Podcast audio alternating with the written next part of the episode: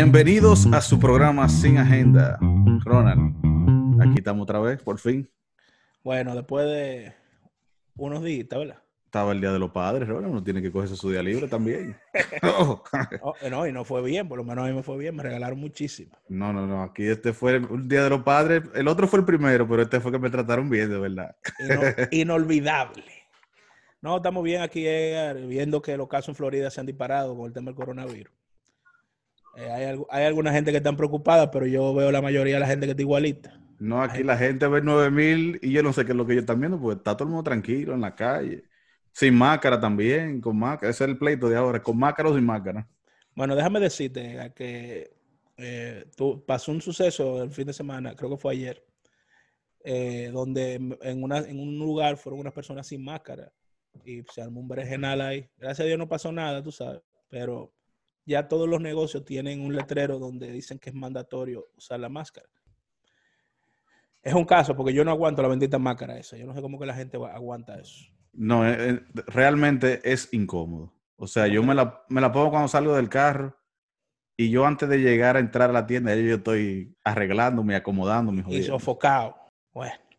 bueno, pues hoy tenemos un invitado especial. Hoy sí, Hoy, sí es especial. como el salami, súper especial. Hoy sí no va a ir bien. No va a ir bien. Hoy. hoy contamos con la presencia de Virgilio Félix Jr., que es eh, un bueno, él tiene muchas facetas, pero vamos a decir unas cuantas de las que yo conozco. Aparte de que es mi amigo y mi compadre, que creo que esa debe ser la principal faceta de él, no mentira. él es músico, compositor, productor, arreglista y un millón de cosas más. Es padre. Bueno, vamos, vamos a dejar que Junior pues, se introduzca un poquito más y él hable un poquito de él, de cómo está conformada su familia, por ejemplo, y de lo que él hace, como su día a día y todo eso. Junior, bienvenido. Saludos. ¿Cómo está, Junior? Estamos tranquilos aquí, llegando de un descansito merecido. Estoy el oh. interior ahí del país, disfrutando un ching. Está bien. Eh, nada, como ustedes dijeron, yo soy músico, eso es lo que principalmente hago, como dice Ronald. me decidí a eso hace más de 10 años, ya tengo eh, solamente agregando con música oficialmente. Y entre otras cosas, eh, eh, he trabajado con publicidad, he trabajado con videos en cuanto a dirección, edición, realización. Básica, a, nivel profesional, así. Después de ahí, lo que aparezca, si me necesitan, si hay tiempo, le metemos. Entonces, cuando tú dices, cuando tú dices la, que te ha dedicado a la música, porque Ronald mencionó ahí bajista y guitarrista. Entonces, ¿tú, tú estás hablando de, que tú tocas la música o que te has dedicado a la música en general, llámese producción, tocar bajo, tocar guitarra? Sí, dentro de la música como tal, lo que embarca la música, eh, principalmente yo soy ingeniero de sonido, o sea, productor musical en esa área, eh, arreglista, eh, se pudiera decir, porque eso es también amplio. Y como instrumentista, bajista y, guitarrista. Okay, Después de ahí, también así, por ejemplo, he fungido como productor de eventos también, que tiene que ver con conciertos y así sucesivamente. O sea, en la música a nivel general. Entonces, Junior, la gente que no sabe mucho como yo, cuando la gente habla de que de arreglista, tú ves que tú eres los Cassandra, no, que los arreglos de fulanito de tal, ¿verdad? Tú ¿Cómo es, que, ¿Cómo es que funciona eso? ¿Se graba una canción y entonces tú cortas y pegas donde no está bien o tú le pegas una canción que no había? Eso es edición, eso es ah, edición. Pues no, digamos que esa parte le corresponde en, tal caso al productor, que eh, en, los últimos años se han unido esas dos palabras. O sea, un arreglo, en lo que su definición per se lo viene, es, es vamos a decir, acomodar arreglar lo que, lo, una, lo que hizo un compositor. El compositor es el que crea la música desde cero. Entonces la arreglita le va a poner la pinturita, lo, lo accesorio, vamos a decir. Los brillitos, los accesorios, el pimpeo, se así. Entonces, se supone que un productor y un arreglista son diferentes por eso, porque ya el productor, lo que entonces de eso que hizo el arreglista, que se hace en cuanto a música, en cuanto a papeles, o sea, eh, eh, eh, tradicionalmente hablando. Ahora se unen las cosas porque ya tú con una computadora, con una PC y un programa, un DAW, un, procesador. Un GarageBand. eso, se, eso se llama DAW porque es un, Digital Audio Workstation. O sea, tú trabajas el audio, lo manipula, lo arma cositas. Tú pones, tiene multipista, que tú pones un canalito, este canal va a ser tararán, el otro va a ser tum tum y así. Entonces, ya ahí tú hiciste un arreglo también.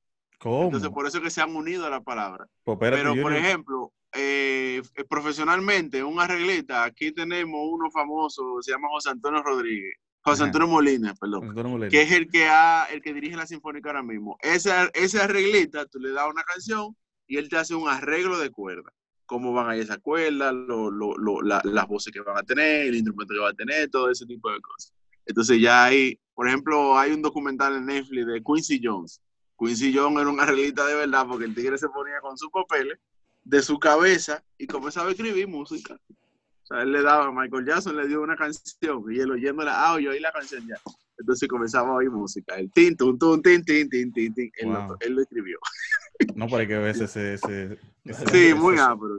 Entonces, eh, así mismo, los Casandra premian a la reglita porque vamos a decir, Manuel Tejada, un multiganador de los Casandra, de los soberanos, él hacía la, los arreglos de un artista como, vamos a decir, la, la chica del que es que me acuerdo ahora mismo, o Mili Quesada, que él era, era la arreglista de Mili Quesada. Él le hacía todo eso que tú oyes, los saxofones, la cosa, él arreglista. Ok. El que dice cómo va. Entonces. Yo sé un ching de eso. ¿Cuál es el, entonces el fuerte tuyo viene siendo la producción? ¿Tú te consideras? O, ok. La de hecho, tengo, ya, ya tengo varios eh, suplidores de arreglo que yo lo que hago cuando me llegan trabajo, se lo paso a ellos, ellos hacen la maqueta. Hacen la maqueta, me mandan, me dan la maqueta con el multipista y yo comienzo a, hacer que eso se bonito. Eh, tú sabes, tú sabes yo tengo que contar la historia de cómo yo conocí a Junior. Dale, dale. Bueno, nosotros obviamente nos conocimos en la iglesia, en una Pascua Juvenil. Para los que no saben, la Pascua Juvenil es una actividad que se hace durante la Semana Santa, jueves, jueves viernes y sábado santo, donde se convocan los jóvenes de la parroquia o de la zona, o de una zona, a veces son varias parroquias que se unen en la Pascua que nosotros participamos era mucha gente, eran muchísimos jóvenes. Una vez que se, dice que juntamos más de 1.200 jóvenes. Bueno, la cosa es que no teníamos bajista. El bajista que nosotros teníamos no iba a poder estar el fin de semana por una actividad que tenía. Bueno, a mí me dijeron, el, bajista me dijo, Ronald, tú como tocas un chin de guitarra, yo te voy a enseñar más o menos lo básico del bajo para que tú toques. Ya tú sabes, yo estaba asustado. bueno, la cosa es que el, eso fue como, él me lo dijo como el, como el sábado antes. Íbamos a empezar y que el lunes. Y entonces el, lunes dijo uno de los muchachos, dijo, no, ya yo tengo el bajista. Y yo dije, bueno, me salvé. Bueno, nosotros no conocíamos a Junior. Junior se apareció el día de la actividad. Porque fue... Sin practicar conjunto ni nada. Sin nada.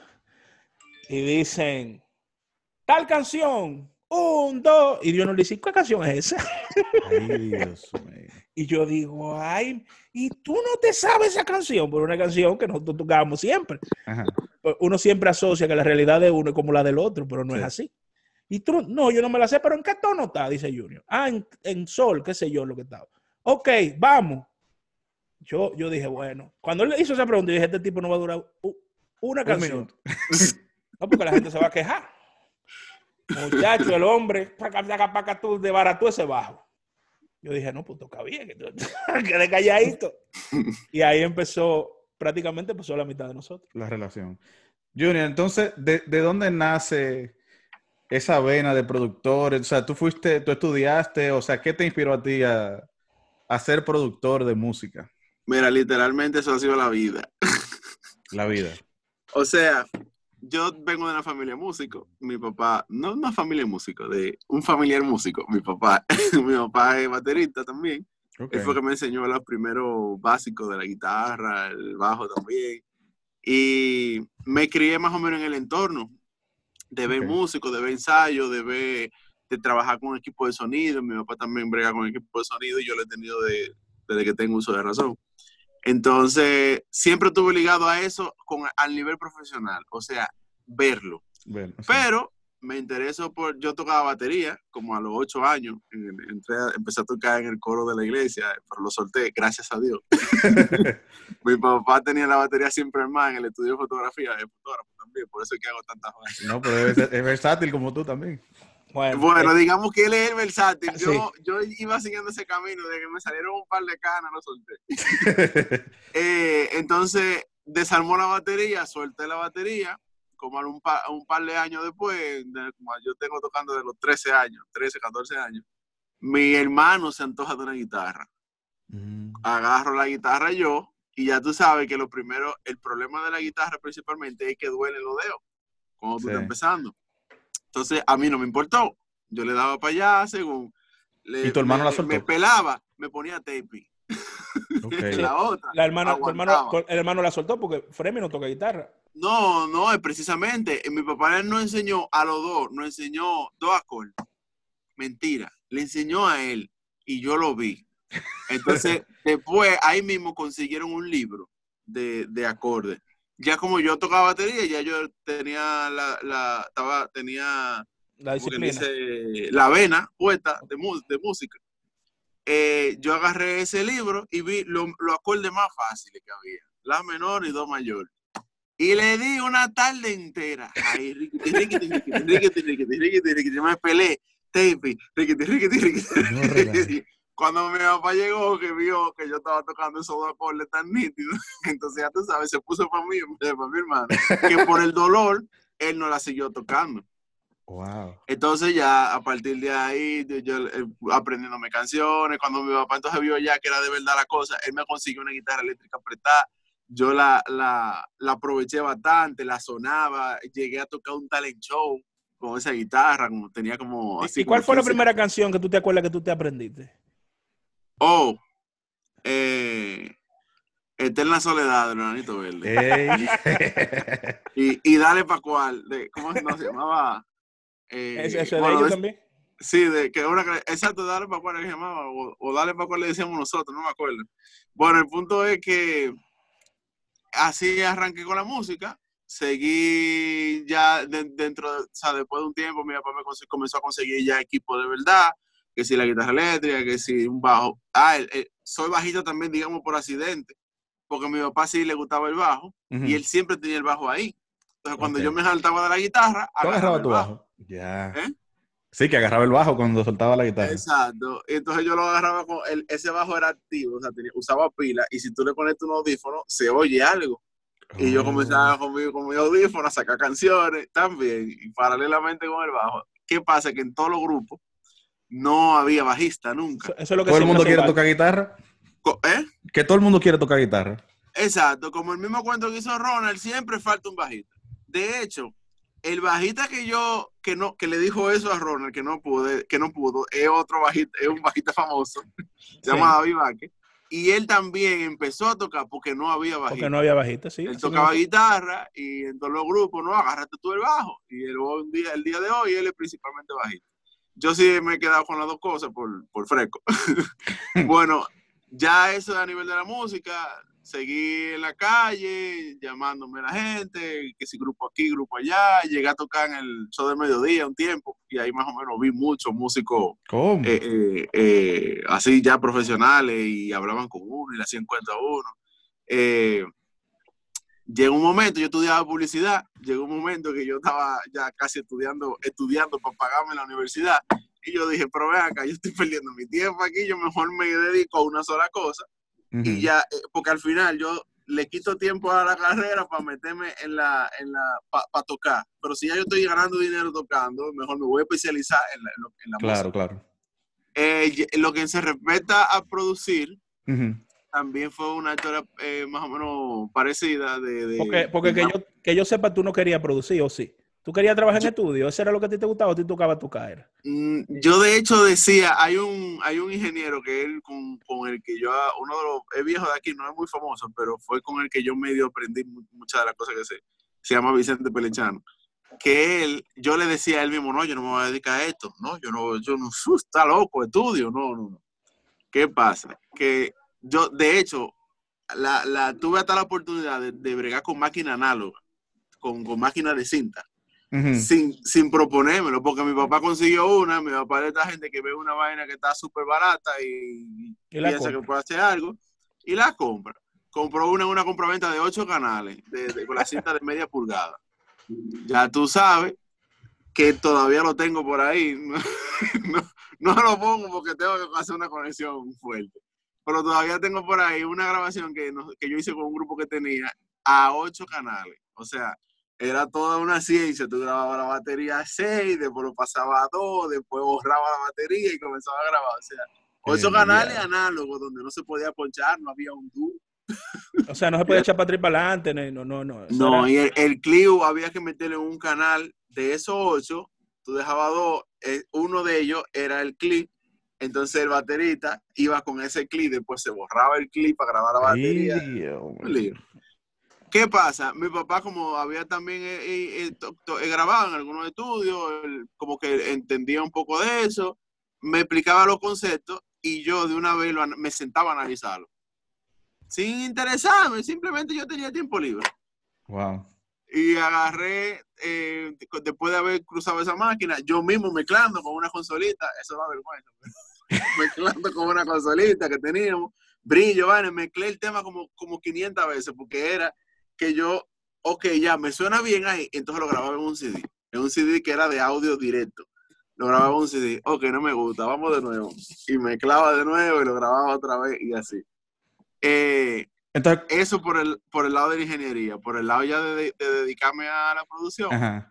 Eh, ¿Quién fue la primera persona que te, que te llamó y te dijo, Junior, ayúdame aquí con esta, con esta producción?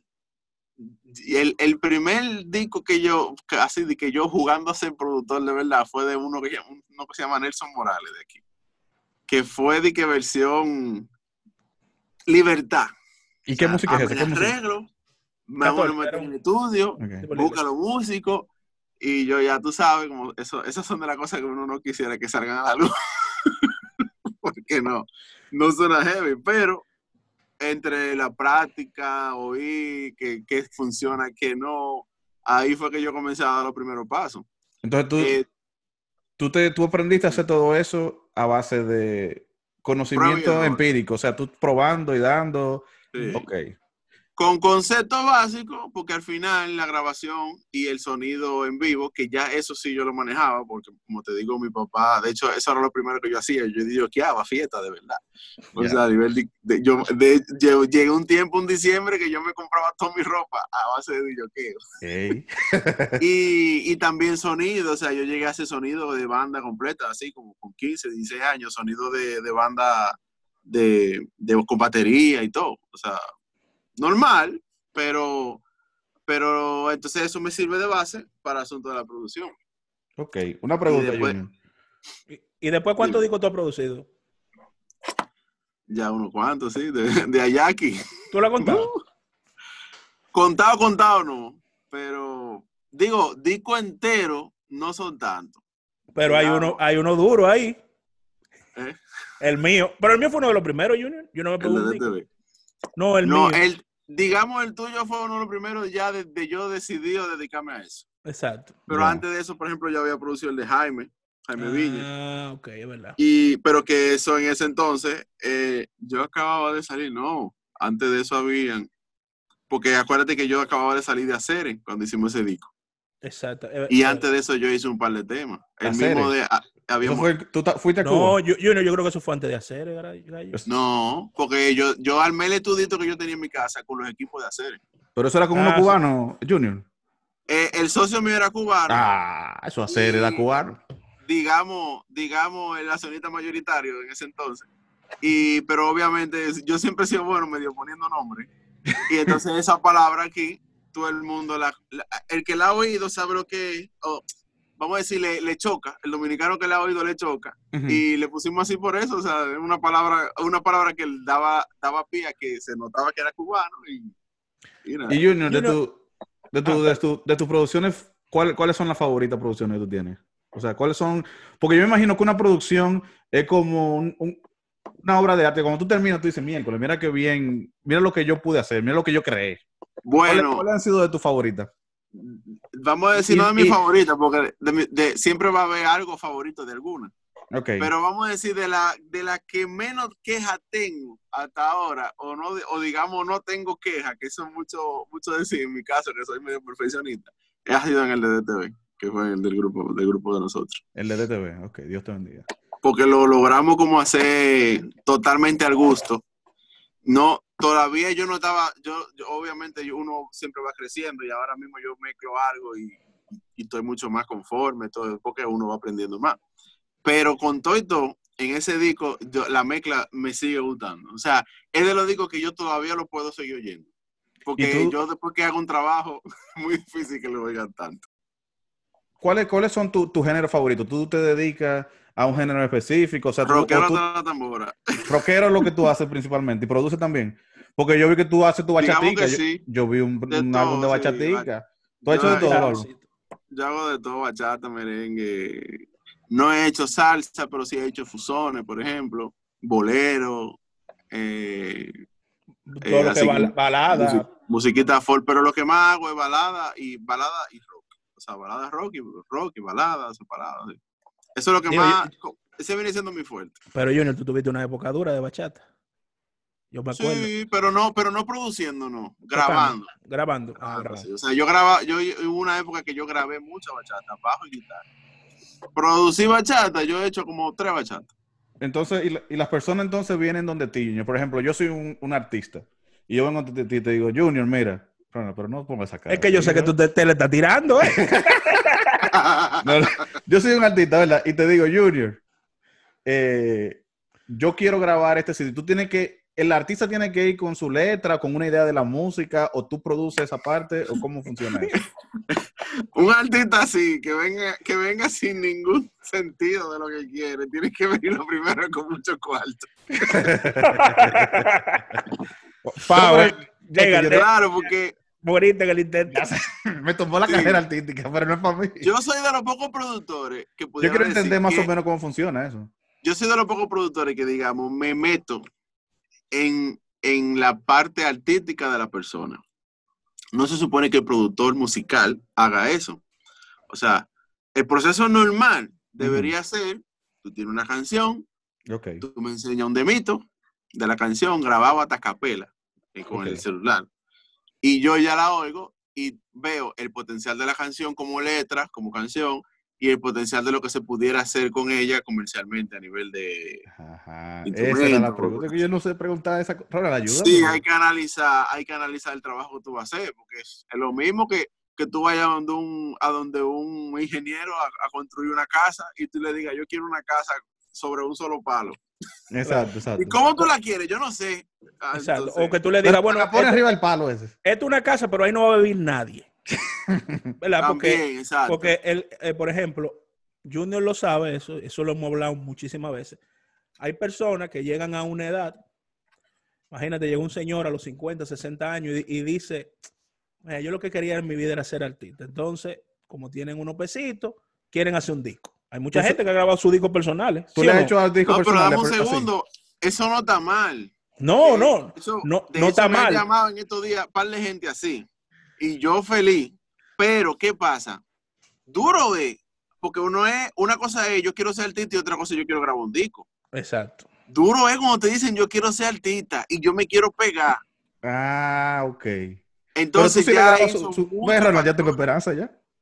¿Eh? ¿Tú no te quieres pegar? Yo tengo esperanza, yo no he dicho que me quiero pegar, yo quiero... Mira, por ejemplo, Junior, mira, una de mis bandas favoritas que Ronald yo creo que me, dijo que a ti también te gusta mucho el toque profundo, ¿verdad? No, eso, eso, es, eso es lo Entonces, mi idea es, por ejemplo, mi hermano toca batería y creo que le toca guitarra también. Ya, un primo que toca guitarra. le está dando punto que Junior, eso es fao.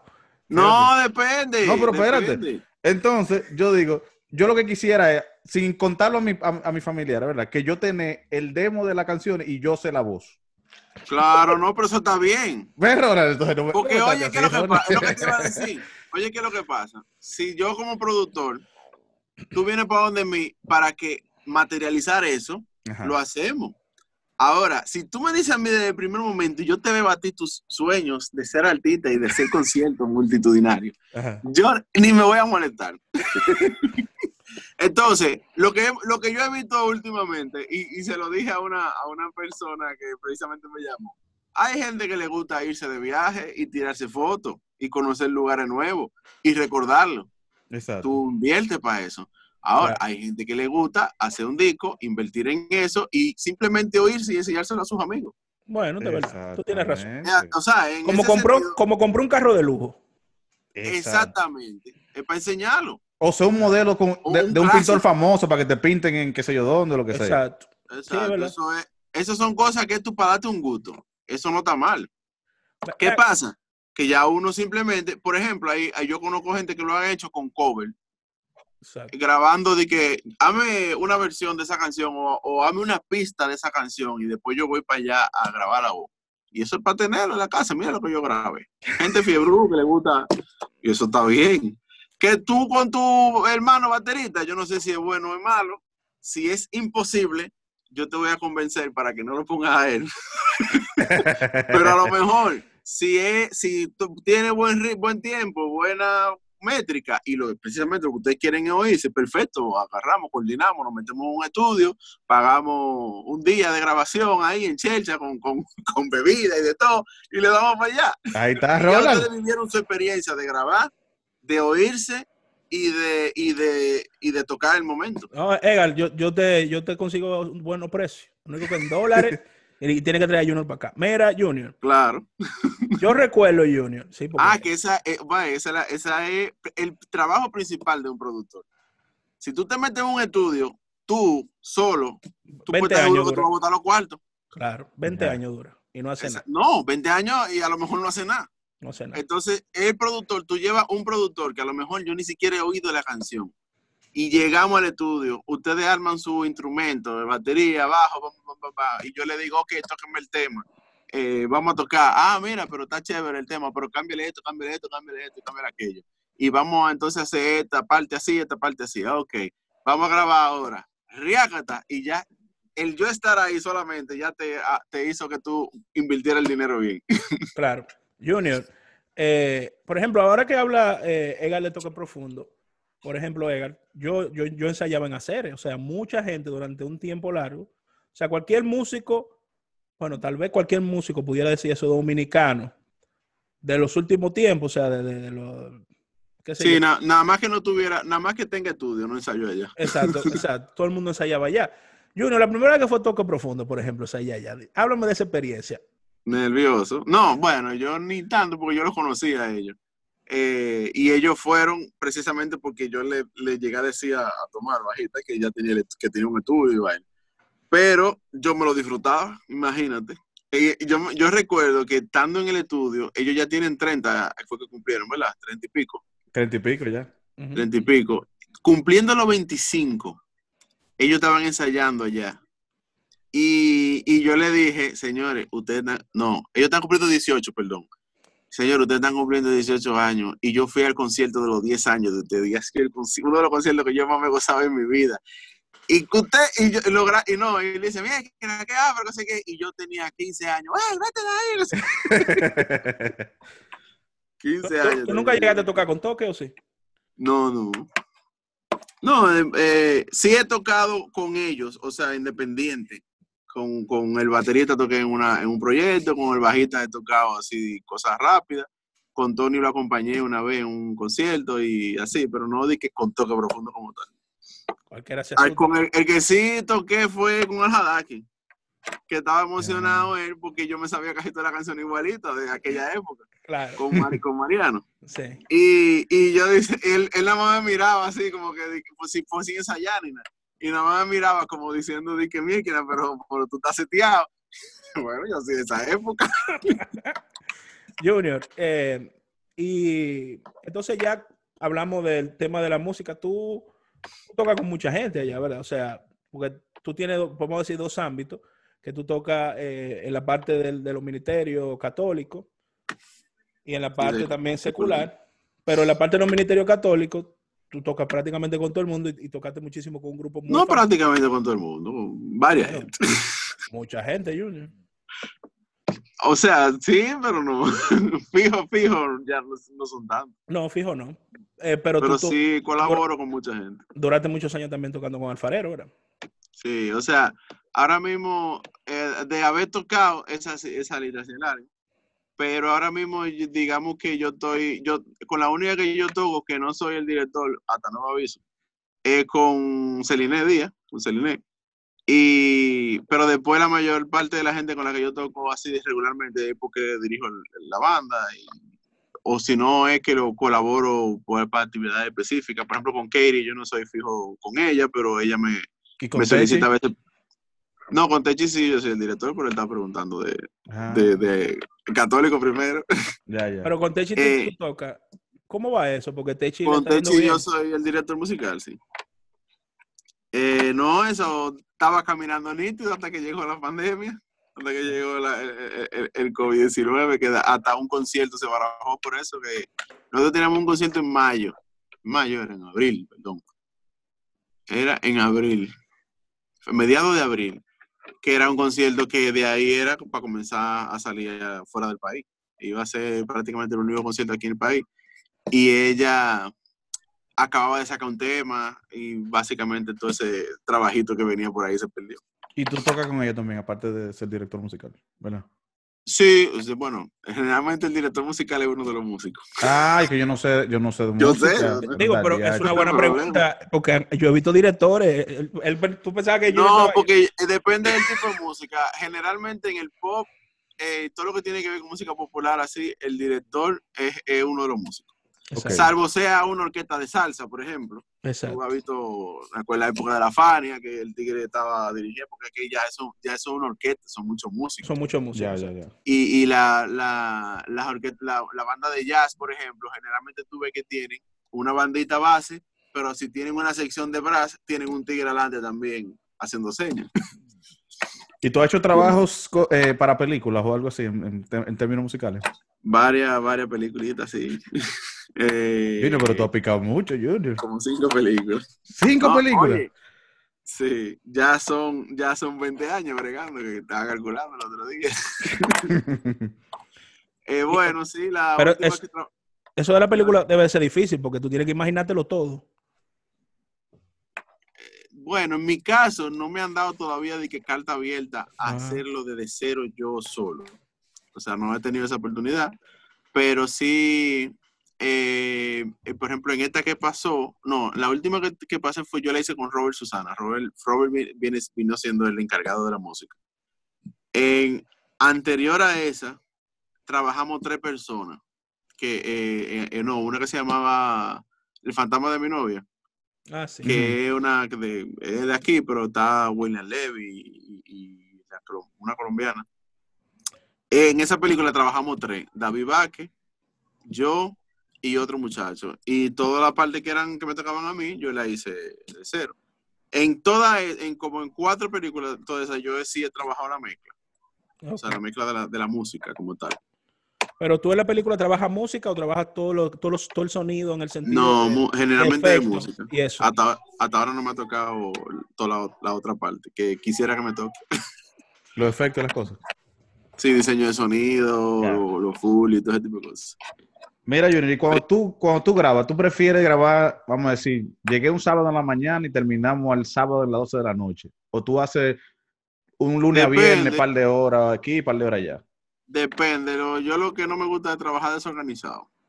Si vamos a grabar separado, hay que planificarse para no explotarse, para no durar mucho tiempo de que eh, perdiendo tiempo, por ejemplo, como se hacía antes. Antes eso era heavy porque tú, el, el estudio estaba ganando. Pero ahora, si vamos a decidir, si vamos a decir, vamos a trabajar, vamos a grabar un disco en vivo, que lo vamos a hacer eh, desde, que, desde que entremos hasta terminemos y terminamos la canción o terminamos las sesiones, sí hay que durar hasta la quimbamba duramos. Ahí, ahí llega un momento donde el cuerpo ya no reacciona igual y, y corre el riesgo de que las cosas queden feas. Pero pero eso, eso hay, hay diferentes facetas. hay gente que le gusta, hay gente que le gusta grabar en la amanecida. A mí yo sí soporto, yo prefiero grabar de día, durante el día. Si hay que durar 12 horas, 13 horas grabando, 14 horas, le, metemos más. Pero ya, obviamente, uno tiene que mentalizarse. Y, y como productor, ¿tú descubres talento o eso no es parte de un productor? O sea, si tú dices, tú vas a un sitio o algo así y tú ves a alguien cantando o alguien tocando y tú le dices, mira, ¿por qué no te hacemos un CD, una vaina? ¿Tú, has hecho eso o no, o no, no has hecho eso? Yo no lo he hecho, no, no. De hecho, ahorita me llamó uno, me llamó alguien de que, de que pasé un boy band católico.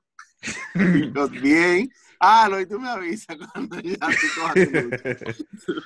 O sea, si pudiera, yo pudiera decir, eh, vía como por ejemplo, como mencionaba Ronald, yo ese tipo de, esfuerzo yo lo prefiero hacerlo ya de, parte, parte de la iglesia, o sea, ya para fines del ministerio católico y todo eso, que son cosas que yo me queda una satisfacción más que la parte profesional y económica, que, se, que funcione y que perdure para siempre. Eh, si yo voy a un grupo de oración, por ejemplo, y veo un chamaquito que canta nítido, o una muchachita que ora heavy y canta bien y afina, yo pudiera decirle, mira, vamos a hacer un disco, vamos a ponerte en esto y, y, la, y la ayudo con, la, con su eh, despegue, con su carrera, con su caminar, así sucesivamente. ¿Y, y tú escribes tu cancioncita y eso, Junior, también? Tengo sí. mucho sidado, pero, pero sí.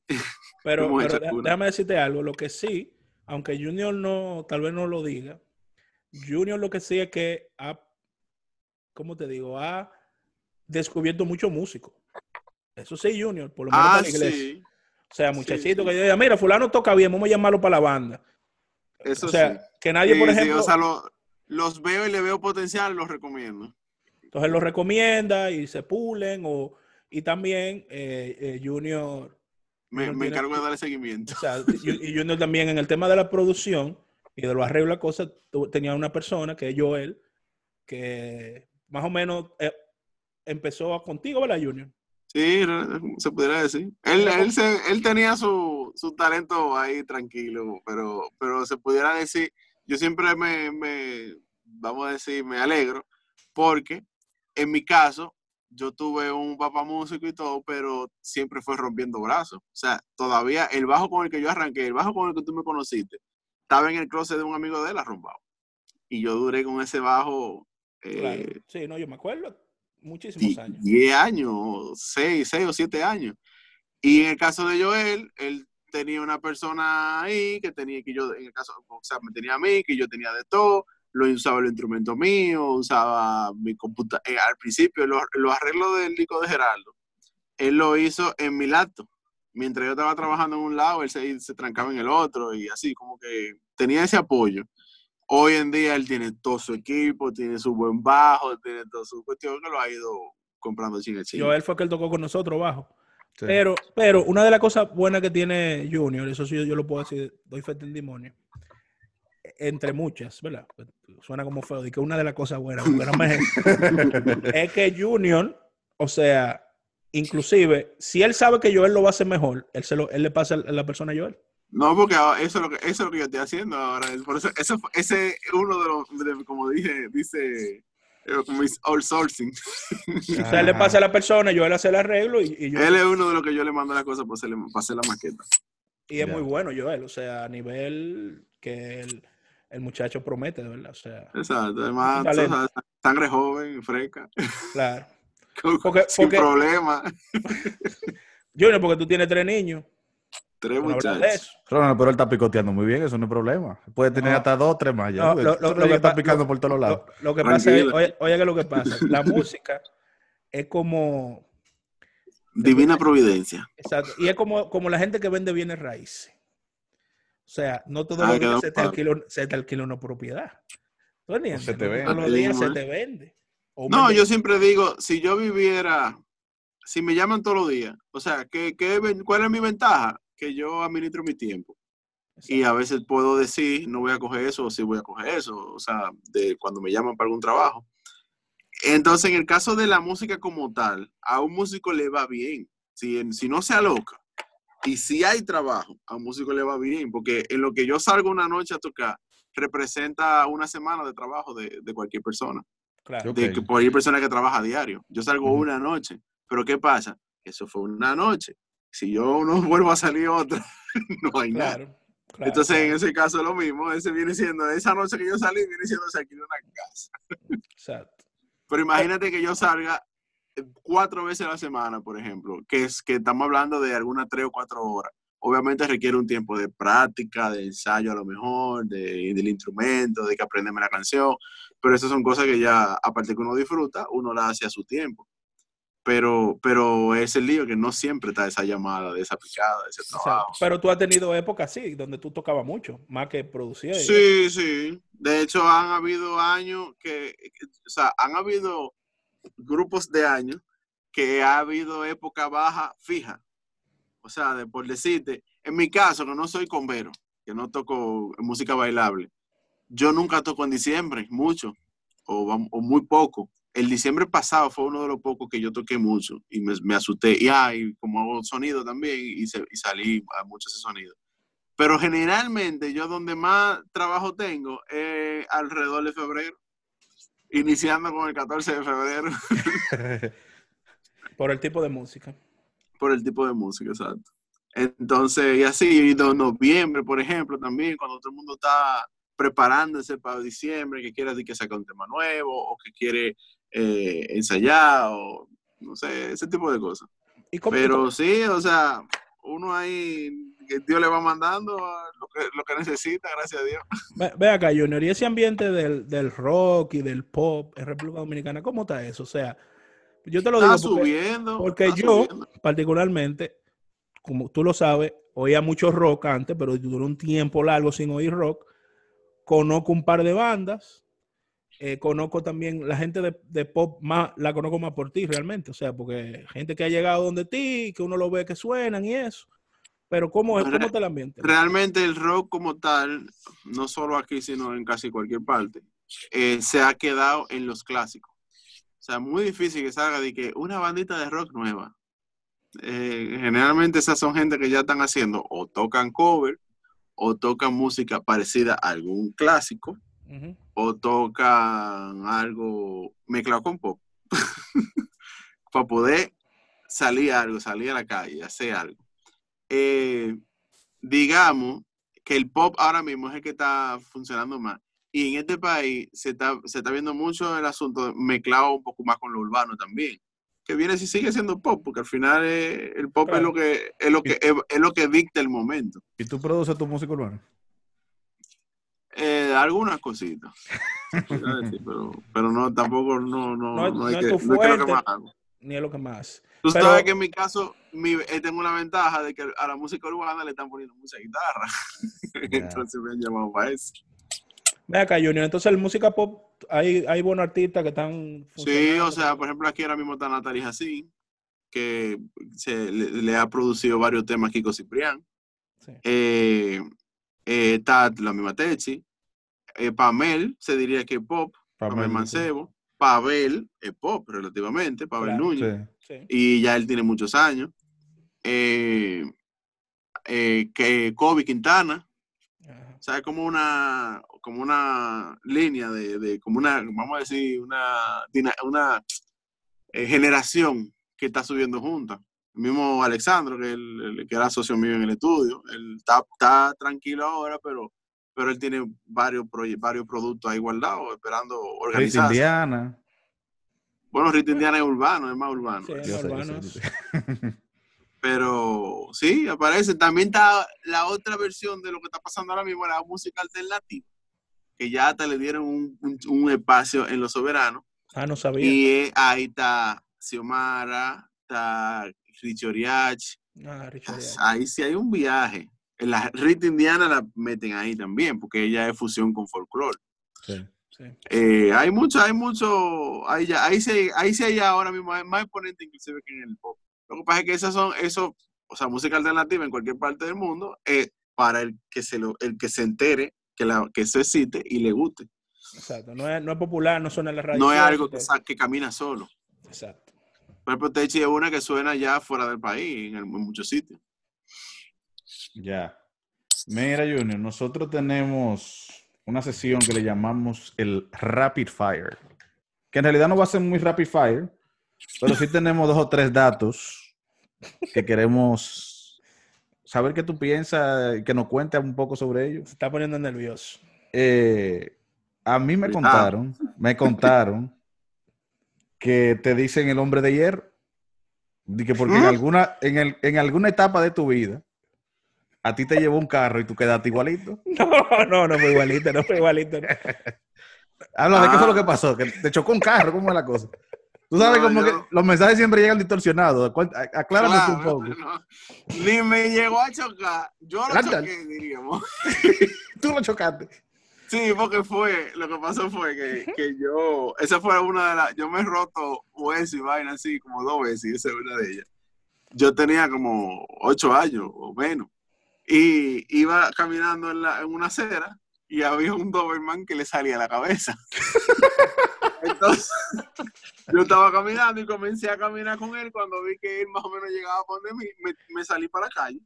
Y te llevaba. Iba caminando para la calle, iba caminando para la calle, y ahí venía el carro, imagínate que este soy yo. Y yo hice así, tan, o sea, el carro, ¿Tú le, di al carro, de lado. el carro en movimiento. Ajá. Y me dio en la mano, ya tú sabes, me fuñó, me fuñó una, una muñeca. Pero, pero no, no fue con chocó, ¿no? Pero sobreviviste, entonces es lo importante. Sí, no, me puse mi yesito, sí. Junior, entonces nos cuentan también esa misma persona que tú aparte de todas las facetas que hemos dicho tuya, bajita, guitarrita, arreglita. Mira, pues y no hablamos de los videos, o de eso que tú hablas. Porque Junior, eh, de la cocina. Muchísimos videos. Ah, la cocina. Ah, no, espérate, es otra cosa. Tú eres de que un cocinero de primera. Ah, sí, sí, estamos en eso. Dice, ¿Y cuáles son tus platos favoritos? Ayer que ustedes me llamaron, estaba yo emparrillada y estaba todo eh, emocionado. Porque me estaba dando mi videíto de YouTube, tú sabes. No, ¿qué te digo? Los platos famosos míos internacionalmente son el chili, yo con chili heavy. Pero ¿cómo internacionalmente? Explica eso. Internacionalmente, allá yo no ¿Qué lo ha hecho en otro país, Ronald? Exacto. Mira, en Panamá yo cociné como para 30 personas. Ahí está, te van a tirar países ahora. Con, con, andando con alfarero. Ah, se armó un día, había, estábamos libres y yo hasta hice el menú. Lo único que yo cuando hice el menú no sabía que era para tantas personas. Pero era una vaina gourmet y que pechuga la crema con arroz navideño y, ensalada César. Oh, fresco. es una vaina full. Eh, pero después chili, también lo he hecho hasta fuera del país. El chili es uno de los más famosos míos porque es el más, el más, el que abunda mucho y queda heavy, queda bueno. Eh, pasta también, yo meto un par de vainas de pasta heavy. Y nada, y después yo me encanta mi vaina típica, sancocho de habichuela. No, yo, yo, yo, no le hace. Eh, bueno, nosotros hemos hecho, bueno, porque hemos cocinado, no juntos, pero nos hemos juntado cerdo al horno Ah, vaina pierna, sí. Me pierna. Todavía no estoy experto ahí. ¿Y, qué, fue lo que hicimos? Un, el lomo un, lomo.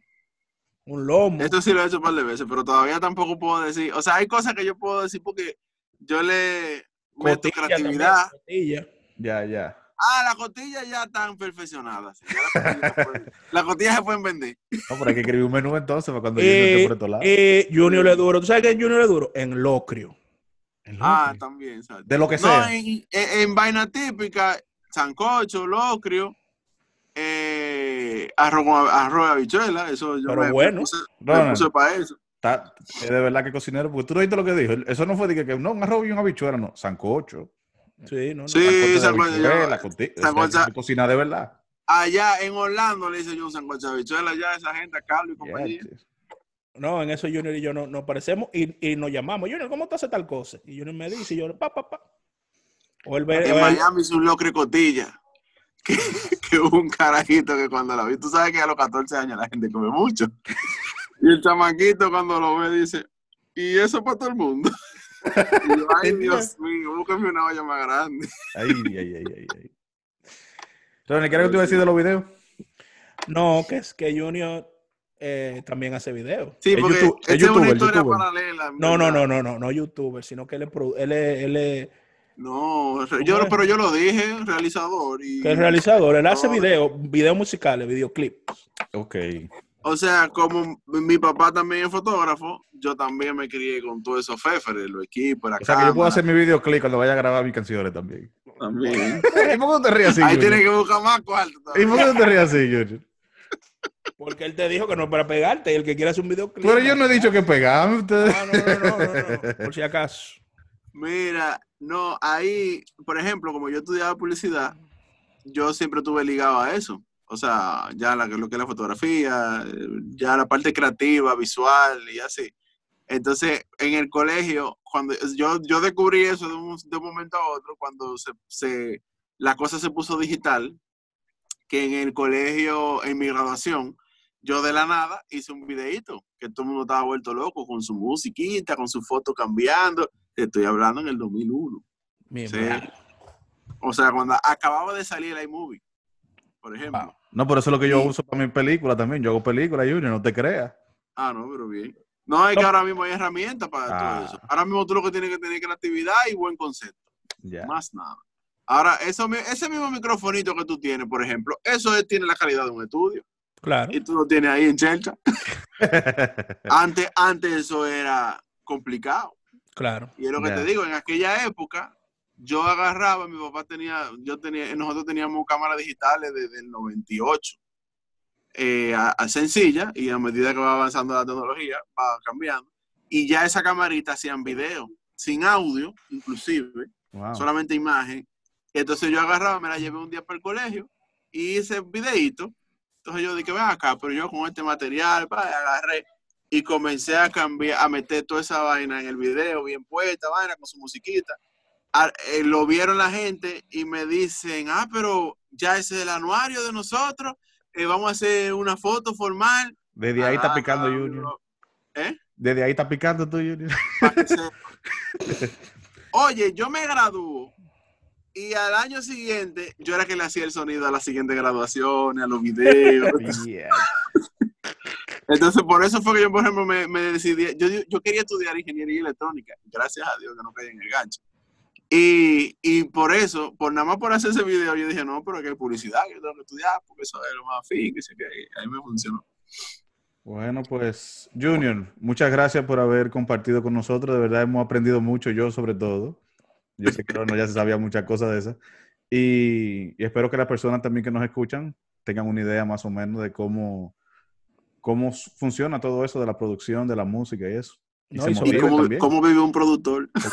Claro, no, y sobre todo porque realmente, eh, aunque sonaría descabellado, tal vez para uno, por, por, lo menos para mí, como yo he estado siempre en el ambiente musical, eh, o no siempre, pero en los últimos 20 años, uno dirá, una gente que se dedica a la música, bueno, está bien, pero normalmente eso no, o sea, la sociedad como te tiene que ver realizado para decir como que, ah, no, sí, es un gran músico. Para reconocer. Para reconocer, al principio, cuando tú dices, yo quiero ser músico.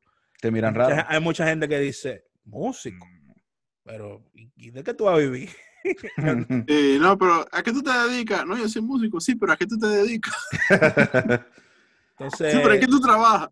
Decidirse hacer eso, tú entiendes, a tiempo completo, eh, es una cosa, hay que ser valiente. Además de que Junior mucho de su tiempo lo dedica a temas de la iglesia. Ah, y otra cosa que se, que se me olvidó, que es importante, que Junior también hace los, eh, pone los sonidos en la parroquia. También. Ah, en eso estamos reciente, últimamente, sí. Estamos o sea, el, alma al tema. de... No, y, y, tengo una, uno, un proyectico ya de verdad que le estamos. Yo sí que estoy haciendo el equipo al Dominico Americano, la remodelación. Sí, sí, él, él le ha ido bien con eso. ¿Cuántas parroquias tú, has hecho, Junior? ¿Son varias ya? Ya como seis. Y va al Dominico también, qué bueno. Porque eso siempre se necesita. Tú sabes que con, muchas veces se hacen inversiones. Sí, claro, pero que muchas veces se hacen inversiones millonarias. Mal asesoradas, exacto. Muy, mal asesoradas, porque a la gente lo que le gusta es vender. Pero Junior, como va con el, con el pensamiento. Con el corazón, grande. Exacto. Sí, no, porque eso es importante. Eh, o sea, el cristianismo no solamente se vive, se debe vivir en la iglesia cuando, uno, cuando todo está bien, sino en el ámbito profesional eh, ahí a Junior hay que sacarle su comida aparte, porque él es así siempre. Hasta, o sea, porque ustedes se imaginan, para una persona que es cristiana, comprometida, está en el ambiente musical donde a veces pasan cosas y tú ves cosas y mantenerse bien, eso tampoco es tan fácil. Eso yo creo que es un tema para otro programa, tú sabes, pero porque yo me, me sé mucho cuento, muchas cosas, porque no es fácil, ¿tú entiendes? La gente tiene su forma de pensar, pero... Ahí, sí hay historia, hay por pipa. Pero, pero Junior ha tenido la, la ventaja de por su forma de ser, la gente lo respeta y tú sabes. Y sabe que él, donde quiera que vayan, él va, va a ser la misma persona. Bueno, Junior, por nada, tú sabes que eh, es, un, es, un, honor para nosotros poder conversar contigo. Ha sido de, de mucho agrado, de verdad, qué bueno. A ver si el próximo lo hacemos en vivo ya. Sí, sí. En una mesa. Sí, sí, ojalá y nos juntemos pronto. Esperemos que esto pase. Yo creo que vi que van a abrir la frontera, eh, Sí, no me, no me he fijado. ¿no? Creo que para el primero, para el día primero. O por lo menos. por lo menos ya quitaron el, toque de queda y. Quitaron todo. Y de emergencia. Bueno, eso, eso es una. Eso yo creo que es un tema más político, pero no sé por qué. Claro. pero... Eso, está feo. Ojalá y, Hay que seguirse cuidando como quiera que sea. Y Dios proteja a nuestro país y a todos los que, los que están, los que nos escuchan, pues nos vemos la semana que viene con otro interesante programa de Sin Agenda. Bye bye. Bye.